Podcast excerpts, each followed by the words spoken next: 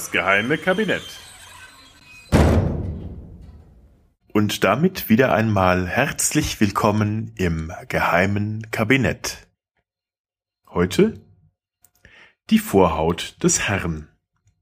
Zu den größten Merkwürdigkeiten des Katholizismus gehört sicherlich diese seltsame Vorliebe für Körperteile oder andere Objekte, die einst mehr oder weniger verbürgt an verstorbene Geheiligen gehört haben. Natürlich sind die sogenannten Reliquien, also Hinterlassenschaften, kein rein katholisches oder christliches Phänomen. Auch etwa im Shintoismus oder Buddhismus verehrte man Hinterlassenschaften heiliger Männer und Frauen. Selbst im schiitischen Islam gibt es Reliquienverehrungen an den Gräbern heiliger Männer. Und selbst ein Zahn Mohammeds wird bis heute im Topkapi-Palast in Istanbul verwahrt. Aber gerade in der katholischen Kirche trieb der Reliquienkult die wohl seltsamsten Blüten. In der Überzeugung, dass etwas von der Heiligkeit der Heiligen in den Dingen, die sie berührt oder benutzt hatten, oder die gar von ihren sterblichen Leibern stammten, auf Erden zurückblieb und so vielleicht auch auf die Menschen in ihrer Nähe abstrahlte, versuchte man möglichst viele dieser Reliquien um sich zu versammeln.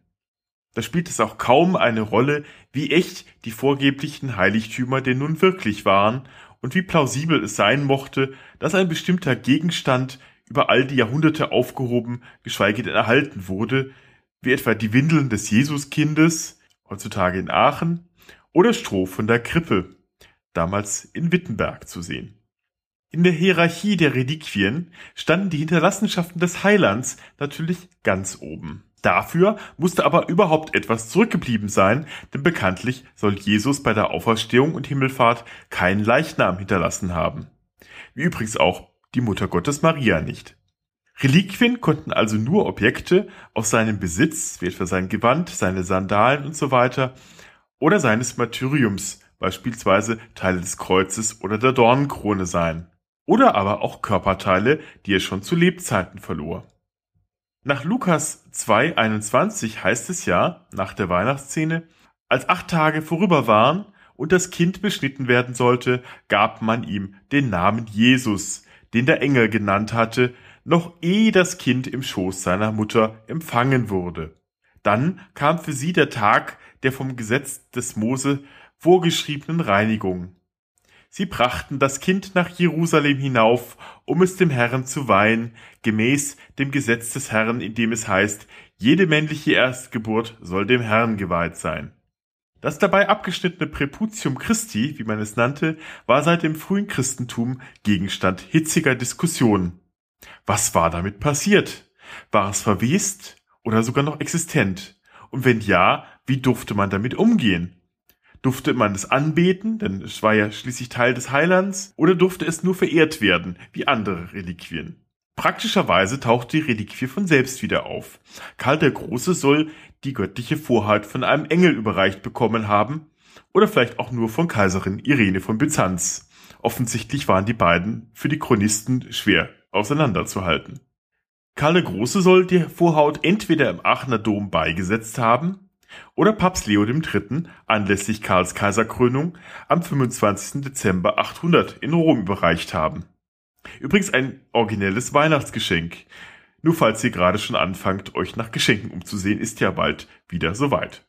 Vielleicht ist die sogenannte heilige Tugend, wie man die Vorhaut verschämt auch bezeichnete, dann wohl doch nach Rom gelangt, denn beim Sacco di Roma, der Plünderung Roms durch die Soldaten Karls V. 1527, nahm einer der Söldner die Reliquie mit sich, geriet aber bei der Heimreise in Gefangenschaft und versteckte das Heiligtum in seiner Zelle in der Burg Calcutta. Dort tauchte es Jahrzehnte später wundersamerweise wieder auf und begründete eine Wallfahrt. Ähnlich wundersam verschwand sie wieder 1983, seltsamerweise gerade dann, als die offiziell von der Kirche anerkannte Reliquie dem Vatikan peinlich zu werden begann. Aber nicht ganz so schlimm, denn das göttliche Zipfelchen wurde auch in mindestens zwölf weiteren Kirchen verehrt, nämlich im Lateran in Rom, Charroux bei Poitiers, Antwerpen, Brügge, Paris, Bologne, Besançon, Nancy, Metz, Le Puy, Conques und Hildesheim. Die Vorhaut in Antwerpen war besonders berühmt. Schließlich hatte die seit dem Anfang des 12. Jahrhunderts in der Kirche unserer lieben Frau zu Antwerpen verehrte Reliquie bereits ein Wunder gewirkt. Der Bischof von Cambrai höchstpersönlich hatte drei Blutstropfen von ihr fallen sehen. Der Klerus ließ eine prächtige Kapelle und einen Altar aus Marmor für sie errichten, Prozessionen mehrten ihren Ruhm. Im Jahre 1426 wurde in Antwerpen sogar eine Bruderschaft van der Heiligen bis Niedernissen Jesu Christi gegründet, der 24 Vornehme, Geistliche und Laien angehörten. Obwohl die Vorhaut wohl bereits im Bildersturm von 1566 verschwand, ist ihre Verehrung noch im 18. Jahrhundert nachzuweisen. Aber vielleicht war die wirkliche Vorhaut auch eher immaterieller Natur. Während einer Ekstase der heiligen Katharina von Siena soll die Heilige mitbekommen haben, dass Jesus ihr persönlich seine Vorhaut geschenkt habe, mehr noch, er habe sie wie einen Vermählungsring ihr in den Finger gesteckt. Dieser Ring, den angeblich nur Katharina selbst sehen konnte, ziert immer noch, oder auch nicht, den Fingerknochen der Heiligen, der zusammen mit ihrem Kopf in San Domenico zu Siena verehrt wird. Aber was ist das schon verglichen mit dem Vorhauterlebnis der 1315 in Wien verstorbenen Nonne Agnes Blanbekin, deren Offenbarungen ihr Beichtvater dokumentiert hatte?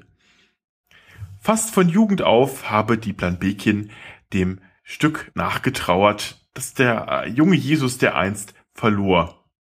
Besonders pflegte sie, Zitat, immer am Fest der Beschneidung innig aus großem Herzen Mitleid den Blutverlust zu beweinen, den Christus so früh am Beginn seiner Kindheit zu erleiden sich herabließ. Zitat Ende. Und praktischerweise genau am Festtag der Beschneidung des Herrn, der 1. Januar nämlich, gleich nach dem Empfang der heiligen Kommunion, geschah es. Zitat, so Christus beweinend und bemitleidend fing sie an, darüber nachzudenken, wo das Präputium nun sei. Und siehe da, bald fühlte sie auf der Zunge ein kleines Häutchen, gleich dem Häutchen eines Eis, voll übergroßer Süßigkeit, und sie schluckte es hinunter. Kaum hatte sie es hinuntergeschluckt, da fühlte sie schon wiederum das Häutchen mit der Süßigkeit auf der Zunge, und sie schluckte es nochmal hinunter, und so machte sie es wohl hundertmal. Es wurde ihr offenbart, dass das Präputium mit dem Herrn am Auferstehungstag auferstanden ist.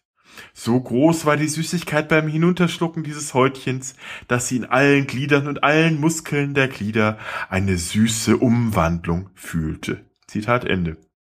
Zu weiteren Hobbys gehörte übrigens auch das Küssen von Altären. Die diesbezüglichen Aufzeichnungen ihres Seelsorgers, genannt Vita et Revelationes, 1731 von dem Benediktiner Bernhard Petz veröffentlicht, wurden auf Betreiben der Jesuiten eingezogen und auf den Index gesetzt. Ich kann eigentlich gar nicht verstehen, warum. Übrigens, noch 1874 beglückte der himmlische Heiland auch die beiden jungen, stigmatisierten Nonnen Celestine Fenor und Marie-Julie Jaheny mit seiner Vorhaut, dass er ihnen wie einen Ring ansteckte. Bei letzterer Dame sahen gleich 14 Männer das Präputium am Finger anschwellen und unter der Haut rot werden. Ihr Bischof war voller Begeisterung. Etwas eleganter löste der griechische Gelehrte und Kurator der Vatikanischen Bibliothek, Leo Alatius, gestorben 1661, das Problem des Verbleibens der Vorhaut des Herrn. In einer Schrift De Preputio Domini Nostri Jesu Christi Diatriba Vortrag über die Vorhaut unseres Herrn Jesus Christus spekulierte er nämlich, dass die heilige Vorhaut mit Jesus zum Himmel emporstieg und sich in einen der um 1610 gerade erst entdeckten Saturnringe verwandelt habe. Irgendwie ein schöner Gedanke. Falls ihr also heute Nacht mit einem Fernglas zu den Sternen emporschaut und den Saturn über euch leuchten seht, denkt daran, was ihr da wirklich seht. Musik